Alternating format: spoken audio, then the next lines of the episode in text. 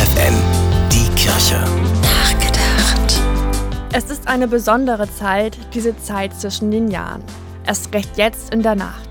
Alles und alle sind zur Ruhe gekommen, der Glanz der Weihnachtstage liegt noch auf allem. Draußen ist es dunkel. Es gibt ein nicht mehr und ein noch nicht.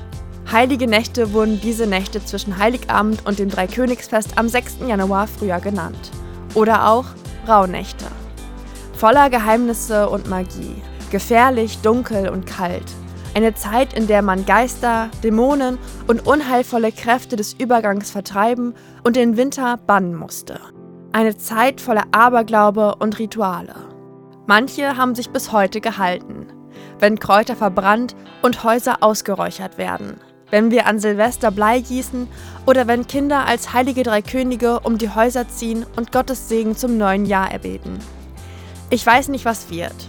Ich kann es nur erahnen und der Zukunft entgegengehen.